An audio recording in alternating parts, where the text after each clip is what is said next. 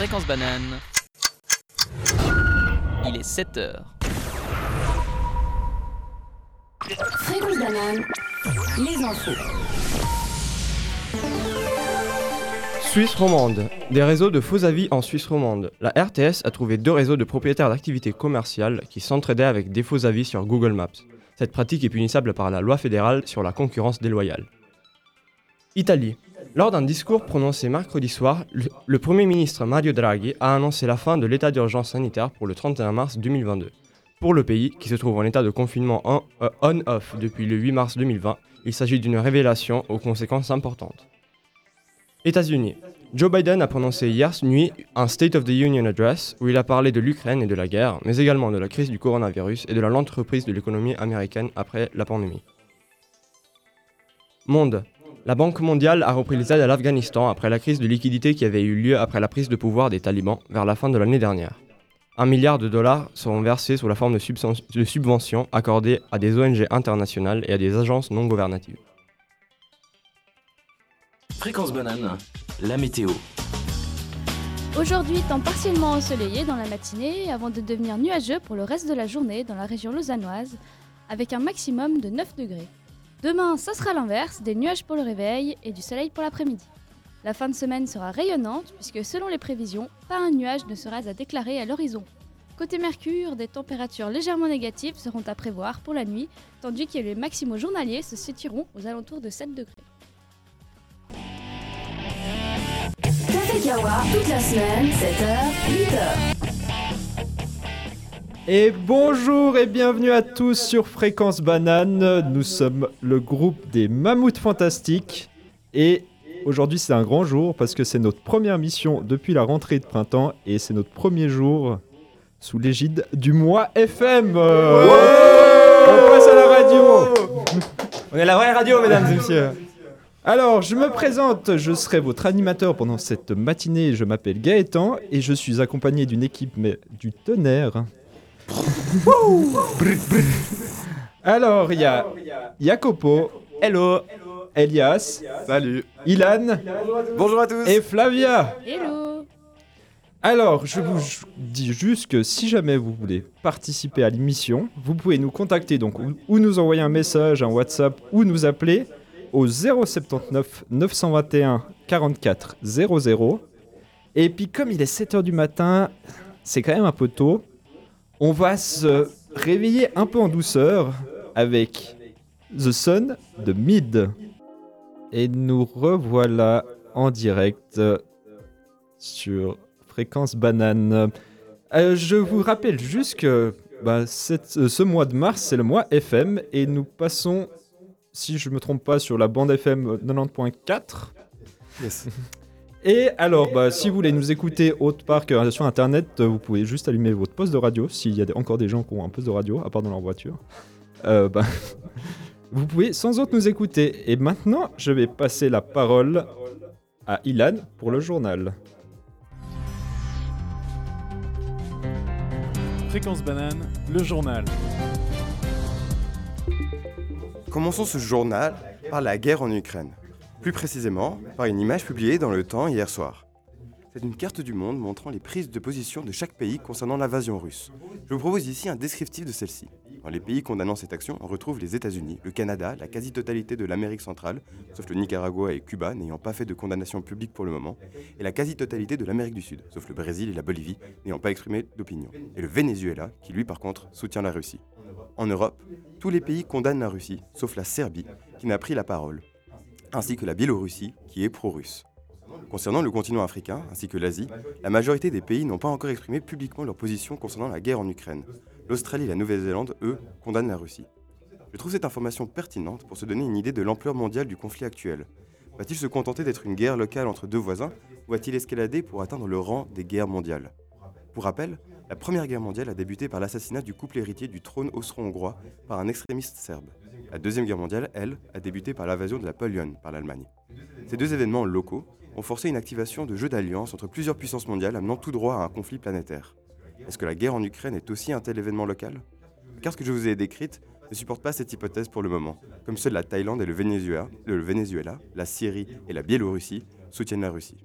Mais la situation peut évoluer drastiquement en fonction des futures prises de position des pays d'Afrique et d'Asie, surtout la prise de position de la Chine, superpuissance mondiale actuelle. Actuellement, les sanctions de l'Union européenne sont principalement d'ordre économique, et ceci pourrait avoir un impact important sur la Russie, comme elle en est le, partenaire économique principal. Cependant, une aide chinoise pourrait atténuer ces sanctions et redistribuer les cartes. Aujourd'hui, le flou subsiste concernant la position de la Chine, ainsi que de l'expansion mondiale de la guerre actuelle. Seul le temps nous apportera des clarifications. On parle d'aversion russe, de guerre déclenchée par la Russie. Cependant, il existe un mouvement anti-guerre russe. Des milliers de Russes s'exposent chaque jour à des violences, des arrestations et des condamnations pour protester dans les rues contre la situation en Ukraine. De nombreuses pétitions fleurissent aussi sur Internet. Non à la guerre est le nom de la pétition ayant- ayant récolté le plus de voix. Ce lundi, elle a dépassé le million de signatures. Lev Ponomarev, défenseur des droits de l'humain en Russie, en est l'initiateur. Dans une interview à la chaîne télé en ligne Dojd, il explique que si un million de signatures sont réunies, cela signifie que des dizaines de millions de personnes sont contre la guerre, étant donné les difficultés ou l'impossibilité pour beaucoup d'accéder à Internet, un Internet largement censuré en Russie depuis le début de la guerre.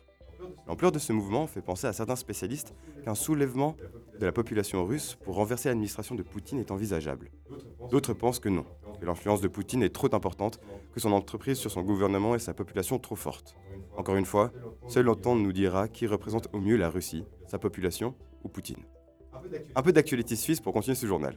Hier, deux motions ont été acceptées par le Conseil des États, les deux plus ou moins reliées au thème de la guerre. La première porte sur la création d'un lieu de commémoration officiel des victimes du nazisme en Suisse. Environ un millier de personnes de nationalité suisse ou nées en Suisse ont été détenues dans des camps de concentration, et plus de 450 n'en sont pas revenues vivantes. En érigeant un tel mémorial, on le fait pour les victimes, les survivants, pour nous, a avancé le président de la Confédération Ignacio Cassis. La peine n'est pas forcément une évidence, a ajouté Daniel Fessler, député du centre, déplorant ainsi une tendance croissante des totalitarismes dans le monde. D'où le besoin de mémoire des événements du passé. La deuxième motion, acceptée par 29 voix contre 10, demande à l'armée de réduire son impact sur la biodiversité. Concrètement, le texte demande la suppression rapide des pesticides de synthèse sur toutes les surfaces utilisées par le département de la Défense. Il demande aussi la création de couloirs faunistiques sur les parcelles de l'armée pour permettre aux animaux de se déplacer d'espace vert en espace vert, comme ils pouvaient le faire avant l'arrivée de l'armée. Finalement, il exige la suppression des éclairages de nuit non nécessaires pour diminuer la pollution lumineuse. Ces mesures seront mises en place à deux conditions. Si le Conseil national accepte cette motion et si les mesures proposées n'interfèrent pas avec la mission première de l'armée, à savoir la défense de la Suisse. Pour finir ce journal, j'aurais pu vous parler des multiples initiatives qui ont été créées en Suisse pour aider le peuple ukrainien, ainsi que de l'engouement de nos concitoyens à apporter leur soutien. Malheureusement, je n'ai pas l'abonnement au journal du 24 heures et je n'ai donc pas eu accès à la totalité de cet article. Mais l'extrait que j'ai pu en lire disait que l'association Caritas rapporte avoir déjà récolté plusieurs milliers de francs. Pour les initiatives locales, un exemple parmi tant d'autres est l'ouverture d'un hangar à Nyon pour récolter des objets de première nécessité. Des draps, des couvertures, des couches et un tas d'autres choses s'y entassent depuis le début de la semaine. Ce local vous accueille jusqu'à vendredi avant d'envoyer tout cela pour l'Ukraine. L'adresse était malheureusement cachée par le bouton Abonnez-vous. Et avec ça, je me couche avec toutes ces mauvaises nouvelles en vous laissant avec une belle musique pour remonter le moral. Feeling Good de Muse. Et nous voilà de Fréquence banane. La revue de presse. Alors, c'est l'heure de la revue de presse et aujourd'hui encore, la presse accorde une place importante à la guerre qui a lieu en Ukraine. Et soudain, un nouvel ordre mondial titre le temps dans une double qui, dans une double page, s'attarde sur comment le conflit a changé les positions de certains pays. Le quotidien revient entre autres sur le changement de position de l'Allemagne, autrefois pacifiste, et qui aujourd'hui s'investit directement dans cette guerre. Indirectement, pardon, en livrant un nombre important d'armes aux forces ukrainiennes. Le journal consacre également un article sur l'unifi- l'unification européenne suite à l'invasion de l'Ukraine. Dans l'article, Jean-Pierre Jouyet, ancien ministre français des Affaires européennes, déclare Ce qui se passe en ce moment est une révolution européenne. Une nouvelle union est en train de naître. En effet, les 27 ont réussi à se mettre d'accord sur les mesures à prendre contre la Russie.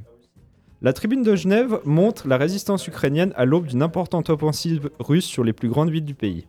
Le quotidien nous explique également dans un article comment aider la population ukrainienne depuis la Suisse. Dans le Tagesschau, Roland Pop, de l'Académie militaire de l'EPFZ, déclare, je cite, Attaquer avec des cocktails Molotov, c'est du suicide, et dit que l'Ukraine est seulement en train de gagner la guerre de l'information et non pas la guerre de terrain. Autre sujet traité par le Temps et le Tagesschau, le dépôt d'une nouvelle initiative par un comité pour la réduction du prix de la taxe SERAF, anciennement Bilag. Les référendaires voudraient faire passer le prix de 335 francs à 200 francs. Le Tagessenzeiger donne la parole à différents élus favorables à cette initiative, comme le conseiller national UDC zurichois Gregor Rutz. Ce dernier critique le fait que la SSR s'immisce dans des marchés qui, selon lui, ne sont pas couverts par la concession. Mathias Müller, président des Jeunes libéraux radicaux, défend que la taxe ne fait aucun sens pour les jeunes car ils payent pour une offre qu'ils ne connaissent pas. Le Temps nous dit que les vainqueurs de la votation du 13 février sur le rejet du paquet d'aide aux médias veulent surfer sur cette dynamique. Le quotidien nous rappelle également que l'USAM a très mal géré la révision de la redevance et le fait que les patrons d'entreprise payent deux fois la taxe. Le journal conclut en précisant que l'opposition aura fort à faire pour défendre la SSR et fera face à l'UDC et une partie du PLR. Pour conclure, parlons culture. Vous n'êtes pas sans savoir que le nouveau film Batman sort aujourd'hui. La Tribune de Genève, Le Temps et le Tagessenzeiger y consacrent un article. Euh, euh, pardon, le quotidien zurichois se demande, je cite, pourquoi The Batman dure si long? Les jours, euh, il retrace. Excusez-moi, le, quotidien zurichois se demande, je cite, pourquoi The Batman, euh, The Batman dure si long? Il retrace l'évolution de la durée des films. Le journal note que depuis des années, les films nominés aux Oscars dans les années 90 ont établi une norme. Le passage au numérique fait une sorte de la fait en sorte que la projection coûte moins cher que d'envoyer des pellicules. Quant à la qualité du film, The Batman, nous apprenons plus dans Le Temps et la Tribune de Genève. Ce qui en ressort est essentiellement que le film est trop long et l'absence de scénario. Le Temps le qualifie... Excusez-moi. Petit problème. Le Temps le qualifie même d'é- d'épuisant. Toutefois, il note que l'ambiance générale du film est bonne, mais que le film pâtit énormément de son scénario bancal. Alors, euh, bah, voilà ma revue de presse. C'était un peu catastrophique, je suis, dés- je suis navré. C'est la rentrée. Ouais, c'est la rentrée. Je- Ouais, mais en plus, moi, FM, euh, c'est un peu, un peu stressant.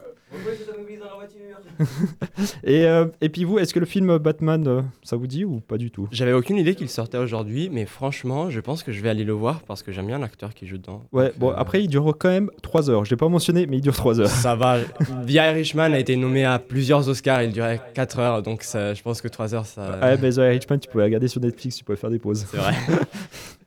Euh, Après, tu peux toujours le télécharger illégalement. Oh non, non, non, non, non, non, euh, On ne peut pas dire qu'il y a des sites pour le faire en fait. C'est. Ouh, non, non, non.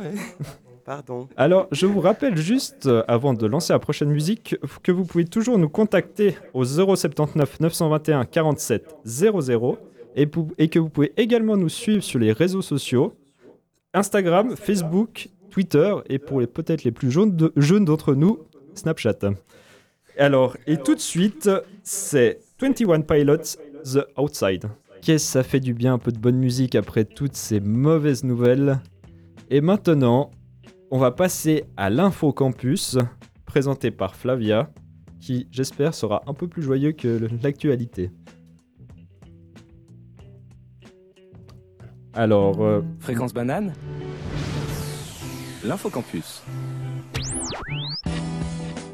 Chers étudiants, chères étudiantes, si vous vous dites qu'en ce début de semestre, il y a peu d'activités sur le campus car c'est la reprise, laissez-moi vous dire que vous vous trompez complètement. Pour ceux d'entre nous qui sont les plus en quête de savoir et assoiffés de nouvelles connaissances, je me permets de vous conseiller le lunch en philo, avec comme invité Roberto Andoro, professeur associé à l'Institut d'éthique biomédicale et d'histoire de la médecine de l'Université de Zurich. Si vous vous demandez qu'est-ce qu'un scientifique intègre, s'il faut enseigner un code de conduite aux futurs scientifiques ou encore comment faudrait-il alors garantir son application, rendez-vous aujourd'hui à 12h à la cafétéria Niki en Ella pour une- heure de lunch en philo. L'UNIL a le plaisir d'inviter Damien Kunik, collaborateur scientifique du département Asie au MEG à l'Université de Genève, pour un séminaire interfacultaire en environnement intitulé Justice et injustice environnementale, alternative autochtone. À l'heure où se présente une nouvelle génération qui désire voir le monde à travers le prisme de la bienveillance et de l'unité des luttes pour un monde meilleur, il nous faudra notamment examiner dans quelle mesure le droit, dans cette bataille pour l'équité et la réduction des inégalités, est capable de contribuer à un monde plus juste. Le séminaire aura lieu aujourd'hui de 18h à 19h30 à l'O- à l'OLA du IDHEAP sur le campus de l'UNIL. Si vous êtes en architecture ou simplement curieux de découvrir les coulisses d'un chantier, ou alors que vous cherchez désespérément une occupation à faire ce vendredi midi, répondez présent à l'offre du comité In situ en vous inscrivant à la visite du chantier du Bled, un écoquartier des Plaines du Loup à Lausanne. Pour tout contact, insitu.hasard.epfl.ch. Hasard donc A-S-A-R. Et après cette visite aussi incroyable, et, euh, aussi incroyable rien de tel pour les plus fêtards d'entre nous qu'une invitation à fêter ce début de semestre comme il se doit. Pour cela, rendez-vous ce vendredi 4 mars dans le hall 1 du Palais de Beaulieu pour Bissard, le bal des étudiants de la section d'architecture. Cette édition propose un tout nouveau format comprenant une exposition, des DJ, des food trucks et plusieurs bars. Que tu sois étudiant en architecture, à l'EPFL, à l'UNIL ou autre, tant que tu es majeur, les portes seront ouvertes dès 15h. Voilà, c'en est tout pour l'info campus de cette semaine. J'espère qu'elle vous aura donné envie de faire quelques activités pour intellectuels, plutôt intellectuelles ou divertissantes selon vos goûts. Mon dernier mot sera pour vous rappeler la semaine de la durabilité unie le PFL qui va débuter la semaine prochaine sur les deux campus, avec de nombreuses activités, conférences, marchés, stands et j'en passe. Pour vous mettre l'eau à la bouche, je vous annonce seulement que la toute première activité de la semaine est une distribution gratuite de petits déjeuners par le pôle d'Unipoli, le Castor Frégan. Alors rendez-vous lundi sur la place Nord de 7h45 à 9h. Voilà, magnifique, euh, merci Flavien. Euh, je tiens aussi à rajouter que ce soir à Satellite, il y a un concert de drum and bass avec euh, Vautour, Task Horizon, Namaron. Euh, les portes ouvrent à 20h et le concert débute à 21h. Euh, C'est 10 francs et 5 si vous avez la carte SAT. Voilà, voilà. Sur ce, je vous laisse avec Cello Green, Fuck You. Vous êtes toujours sur Fréquence Banane dans l'émission Café Kawa avec les mammouths fantastiques. Et maintenant, je vais directement passer la parole à Jacopo qui va nous faire une chronique sur un prix Nobel et une conférence à l'OPFL. C'est bien vrai. Hier soir, 1er mars 2022, les étudiants de première année de l'EPFL ont eu une très grande chance. Était-ce la révélation que la session d'examen d'été avait été annulée et que tout le monde serait passé au BA3 Malheureusement pas. Mais c'était un événement tout aussi important. Lors de la cérémonie de prix des posters de SHS du printemps 2021, les étudiants ont pu assister à une conférence tenue par M. Kenneth Roth, ancien procureur général américain et prix Nobel pour la paix en 1997, maintenant directeur exécutif de la ONG Human Rights Watch, qui, comme son nom l'indique, s'occupe de, moni- de monitorer activement le statut des droits humains fondamentaux partout dans le monde. Mais avant cela, un peu de background. Kenneth Roth naît en 1955 à Elmhurst, Illinois. Son père, juif, était venu quelques années auparavant aux États-Unis suite aux persécutions subies par son peuple en Allemagne. En 1977, il obtient un bachelor en histoire de la Brown University, suivi par un doctorat en loi en 1980 à Yale. Après quelques années en tant que, pro- que procureur fédéral des États-Unis et plusieurs classes proposées et refusées par Yale au sujet des droits humains, il a commencé à travailler à Human Rights Watch en 1987. Il est devenu directeur exécutif depuis, il est directeur exécutif depuis 1993 et a conduit des investigations dans plus de 100 nations, en gagnant en plus euh, le prix Nobel pour la paix en 1997 en tant que membre fondateur d'une coalition contre l'emploi des mines anti-hommes en guerre. Malgré, malgré les critiques qui ont été dirigées envers Roth et son travail, il est tout de même largement respecté pour son implication dans de nombreux problèmes mondiaux, comme les droits des femmes et des minorités ethniques et sociales, ainsi que son implication pour un monde digital plus libre et qui peut garantir plus de droits à ses utilisateurs. C'est en tant que membre respecté de la communauté éthique mondiale qu'il a tenu une conférence hier soir à un public d'étudiantes et étudiants de notre Polytechnique. Le thème était libre mais semblait tourner autour du conflit entre autocratie et démocratie, qui est selon Roth central aux États dans lesquels nous vivons et avec lesquels nous, interag- nous interagissons le plus. Naturellement, ce type de discussion ne peut pas se faire sans une mention de la guerre en Ukraine, qui révèle selon le professeur la désespération d'un leader autocrate qui veut à tout prix montrer sa force. De la discussion de l'Ukraine, on est passé à un discours plus vaste sur les dictateurs et autocrates du monde, mais en particulier sur l'action concrète que l'on peut avoir pour aider les populations. Selon le prix Nobel, la meilleure contribution que l'on peut avoir en tant que spectateur externe n'est pas, comme il l'admet, a été pendant longtemps et est encore la méthode favorée par le gouvernement américain- d'intervenir militairement, à cause des risques de déstabiliser la zone encore plus. Non, dans l'ère de l'information, notre travail est celui de faire pression.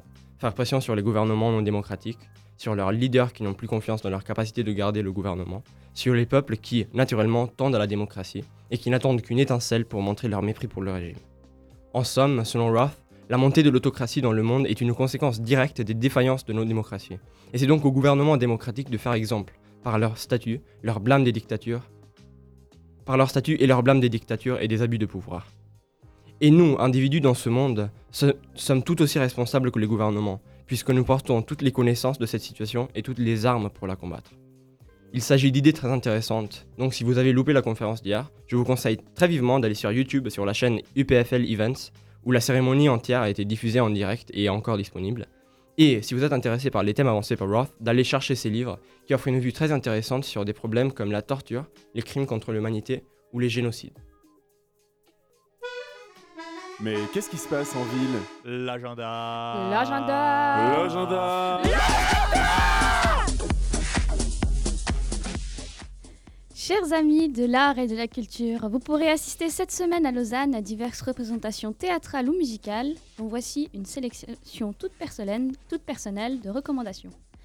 Tartuffe d'après Tartuffe d'après Tartuffe d'après Molière est un spectacle de Guillaume Bayard. Guillaume Bayard interprète le texte de Molière intégralement et seul, en scène, faisant entendre la précision rythmique des vers et révélant l'époustouflante mécanique de la comédie. À découvrir aujourd'hui ou demain à 19h au théâtre de Vidy. Notons qu'une rencontre avec l'équipe artistique aura lieu demain à l'issue de la représentation. La contrebasse est un spectacle de Patrick Lapp à découvrir ce soir ou demain à 19h au théâtre Boulimie. Dans sa chambre capitonnée, ce musicien nous raconte sa vie amoureuse avec sa maîtresse, sa femme, sa compagne, sa collègue, sa contrebasse. Instrument essentiel sans qui un orchestre ne serait pas un orchestre. Quittons le théâtre, mais restons dans le thème de la musique avec le spectacle musical. On n'a pas n'a pas tous, n'a pas tous les jours 100 ans, excusez-moi. Une œuvre de Claudine Berthet et Franck Arnaudon à découvrir les 3 et 4 mars à 20h au CPO. Voyager à Paris et redécouvrir le paysage musical de la chanson de variété française entre 1870 et 1962. Les trois comédiens chanteurs et leurs pianistes vous emmèneront sans souci de chronologie rencontrer Aristide Bruand, Léro Ferré, Charles Trenet, Léo Marjane et bien d'autres, connus ou moins connus. Résister encore, une exposition déjà publique depuis quelques semaines, mais qui a retenu toute mon attention. Retrait, silence, résilience, tollé, indignation, protestation, action, réflexion, satire, humour. L'exposition collective exemplifie les modes de résistance que les artistes ont développés durant les grands défis de notre époque. Autant de stratégies de survie.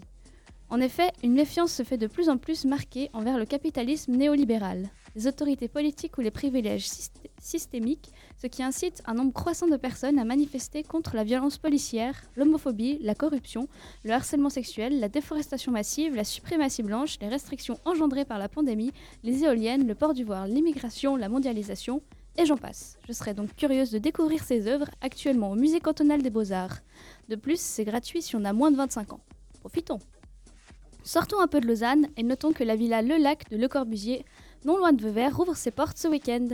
Étant étudiante en architecture, j'étais bien obligée de notifier cette info. Dès le 5 mars 2022, vous pourrez la visiter tous les samedis et dimanches de 14h à 17h. Rappelons que la maison est une machine à habiter, un petit bijou d'ingéniosité et de fonctionnalisme, un manifeste architectural une des réalisations les plus personnelles et les plus inventives de l'architecte. Et voilà pour mes recommandations culturelles de cette semaine. Si elles vous ont donné envie d'aller assister à un événement ou une exposition ou une visite, n'hésitez pas à nous partager votre expérience vécue par WhatsApp au 079 921 47 00. Nous serions ravis de vous lire lors de notre prochaine émission. Et maintenant, place à la musique avec Going Up the Coast de Clay Friends. Le pop est mort, longue vie au pop. Depuis 2015 maintenant, on assiste à un shift, la formation d'un nouveau type de musique, principalement en ligne.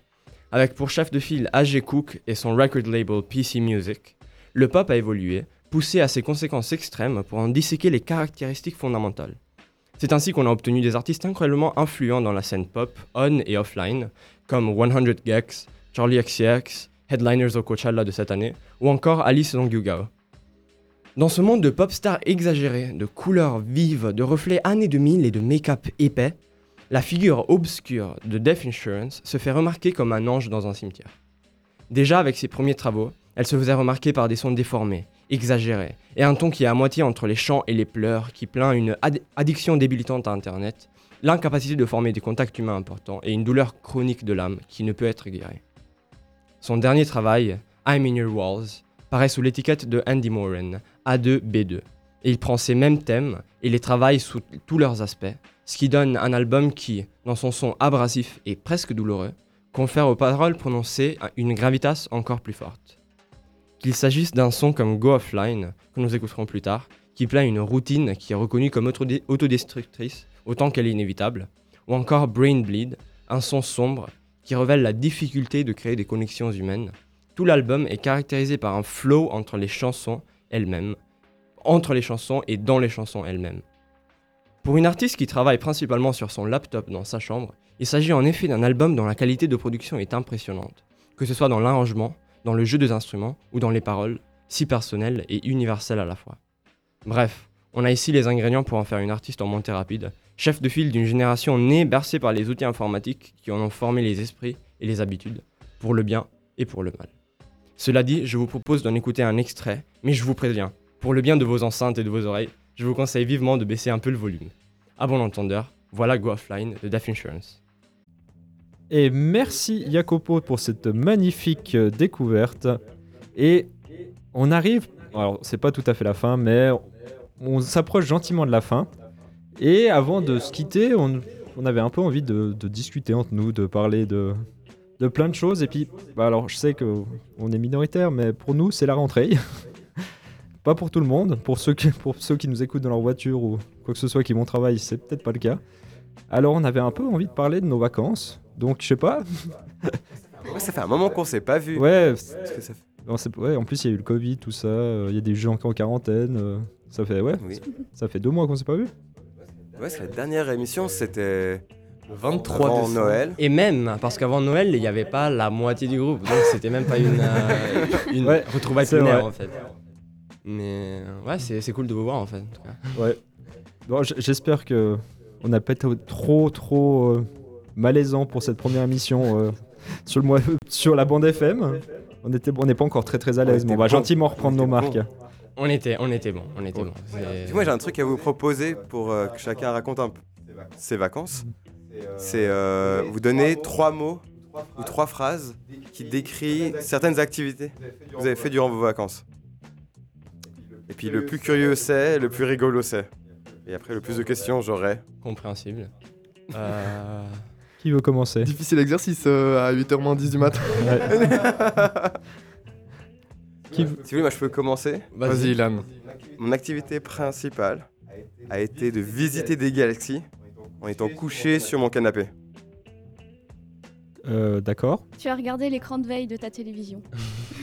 Non, Est-ce que t'étais sur Non. Wikipédia par hasard euh, Ouais. Tu Non. notais les, les pages en aléatoire non, je ne vais sur Wikipédia que quand je dois écrire une chronique. Euh, Est-ce que t'as pris un maximum de drogue On ne dit pas ça à la radio. on est à la vraie radio maintenant, on va pas dire ça. non, non, non. Et non, je n'ai pas l'argent. C'est la seule raison. T'as joué à Non, un jeu joué vidéo à la Wii. Oui. Ah, Là oui ah, t'as joué à Super Mario Galaxy. Ah ouais Je top Presque toutes les étoiles. Sur 242, j'en ai 210. Ouh. Voilà. Un vrai- Un vrai gamer dans, nos- dans nos salles, mesdames et messieurs. un vrai programme, un vrai pro gamer. Qui veut qui veut continuer? Bon, moi je, peux- je peux me lancer, mais ça va être pas compliqué à trouver. Ce que j'ai fait pendant les, les vacances. du sport Voilà Du vélo Du ski Pas de vélo, Dans mais- un record de Ah zéro mot. Du télémarche. Euh, Voilà, bah vous avez tous trouvé, bravo.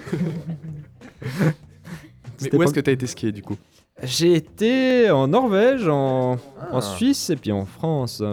Puis après, j'ai ouais, j'ai travaillé à l'école de ski. Je fais plein de choses, mais sur la neige. Magnifique. Ça restait sur la neige. Même le transport euh, en Norvège. Le- comment, comment ça? Non, bah, non, c'était en avion. Ah, ok. Du coup, il n'y avait pas de neige dans l'avion. Non. Du coup, t'as menti. Voyez, Ouais. vas-y, mais bon. À la radio. T'as pas honte?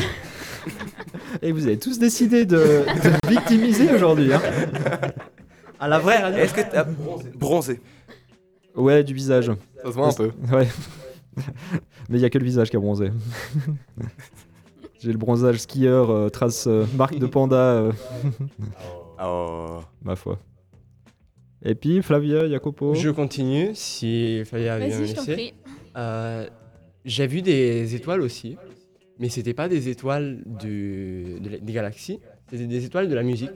Parce que, en réalité, pendant les vacances, après les examens, j'étais assez KO. Du coup, j'ai pas vraiment fait du sport ou grand chose. Mais euh, j'ai pu faire un peu de visite qui était assez cool. Entre autres, j'ai pu visiter les studios de Ennio Morricone à Rome, ce qui était vraiment vraiment cool parce que euh, c'était c'était vraiment comme marcher dans l'histoire en fait, parce que tu vois euh, les, les instruments que les- l'orchestre sur lesquels l'orchestre a joué, les, les sons que tu connais genre depuis que tu es tout petit. Et tu arrives à voir les, les salles qui ont permis tout ça, et les tables de mixage, et les studios. Et c'est vraiment, vraiment cool. Et euh, du coup, ouais, si jamais vous avez la chance et les studios de New American sont ouverts à Rome, je vous conseille vivement d'y aller.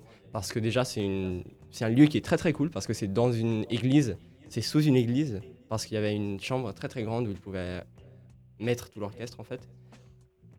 Et il y a plein de gens qui ont joué là-bas, bah, Morricone, mais aussi euh, plein d'artistes comme euh, Danger Mouse ou d'autres producteurs genre, très très importants. Et du coup, je vous conseille vivement de voir ces, ces étoiles et ces constellations de cinéma, Des- de musique et de cinéma aussi. Et, puis, est-ce que ces studios sont autant beaux que les nôtres? Alors, je pense que ça se joue. Je, je ne suis pas objectif, du coup je ne vais pas porter jugement sur ça. Euh, mais euh, bah, les gens qui connaissent les deux pourront nous dire, euh, parce que c'est vraiment... Alors déjà, ils ont cinq salles, nous on en a une. Mais c'est une salle très très belle. Donc euh, comment, comment les comparer? Comment les comparer? Ah, l'éternel dé- débat de la quantité à la qualité. C'est bien ça, c'est bien ça. Ouais, on est meilleur que Morricone. On est- voilà. Oh, non, oui, on l'a dit, conclusion. on l'a dit en fait. Genre, vous, pouvez, euh, vous pouvez nous citer. euh, on l'a dit. Vous pouvez partager votre avis avec le numéro banane. Bien vrai. euh, le numéro banane 079 9 921 47 00, mesdames et messieurs. Et du coup, Flavia, oui. Alors moi, je me suis déplacée aux alentours de 30, 40, peut-être 50 km heure en moyen de transport renouvelable. Je vous laisse deviner lequel. Un skateboard Une trottinette électrique. Non. T'étais euh, sur un chien et tu faisais comme un cheval. Genre. Parapente. Du ski. Non plus. Du, Une voiture. Une du luge. snowboard Trop renouvelable. Renouvelable, ouais. Une luge. Oui. Je suis allée faire de la luge nocturne euh, Oh, dans trop une petite cool. station de ski en Valais qui s'appelle La Foulie. Et c'était plutôt sympathique. Très, très J'ai cool. mangé un peu de neige aussi, bon, en Tu- freinant avec les pieds. Tu m'étonnes. Plat national suisse. Du coup, de nuit. Ouais, la piste elle est, euh, elle est éclairée, enfin il y a des alarmes projecteurs. Et puis euh, bah tu peux faire la piste à ski en soi si tu veux, mais elle est pas très pentue, du coup c'est plus sympa en bob quoi. Et toi, Elias? Euh, moi, j'ai pas fait grand chose, mais la dernière semaine, je suis parti euh, deux jours à Bruxelles et euh, deux jours à Anvers. Euh, j'ai visité pas mal de trucs. Et, à Bruxelles, il y avait la Grand Place, le Mannequin Peace. Il n'y a pas que le Mannequin Peace, il y a aussi le Peace Ouais. et le Zinek Peace, qui sont du coup, la femme qui pisse et le chien qui pisse. Et c'était vraiment sympa. Et avec ma copine, on s'est beaucoup baladé, on s'est bien imprégné, c'était vraiment cool. Et je recommande à tout le monde ce voyage. Ça se fait rapidement, c'est vraiment super petit et, et c'est vraiment super sympa. Est-ce que t'as été au bar Delirium Totalement. Euh, je suis totalement à la Delirium. Euh, D'ailleurs, si vous n'avez pas l'occasion d'aller à, euh, à Bruxelles, à Delirium tout de suite, il y a de la bière Delirium à Satellite. Si jamais. je- Le mec est fan Ce de soir, satellite. concert. Ce soir, 20 heures. concert, ouais, Voilà. laquelle on Pour la modique boire somme de la de 5 Delirium. francs. Et euh, oui, totalement. Du coup, je crois que c'est l'établissement qui commercialise le plus de bières Ouais, je fais un, Euh, truc, un truc du genre. au Ils monde. ont- Différente, ouais. Ouais, 2004, je crois. En tout cas, c'était ça qui était marqué. Du coup, il était dans, euh, dans les livres des records. Ça fait beaucoup de bière. Ouais. Ça fait pas mal de bières. On n'a pas tout bu, mais euh, ouais, Pas de chance. sympa. Bon, après ces belles paroles, je pense qu'on peut se mettre un peu de musique pour un peu conclure euh, ce débat sur les vacances Oui. et, et ce qu'on a fait euh, avant cette rentrée. Donc euh, DJ, qu'est-ce que tu nous proposes? Alors, c'est pas moi qui propose, c'était ce qu'il y avait dans la file d'attente, et c'est oui et non de Necfeu.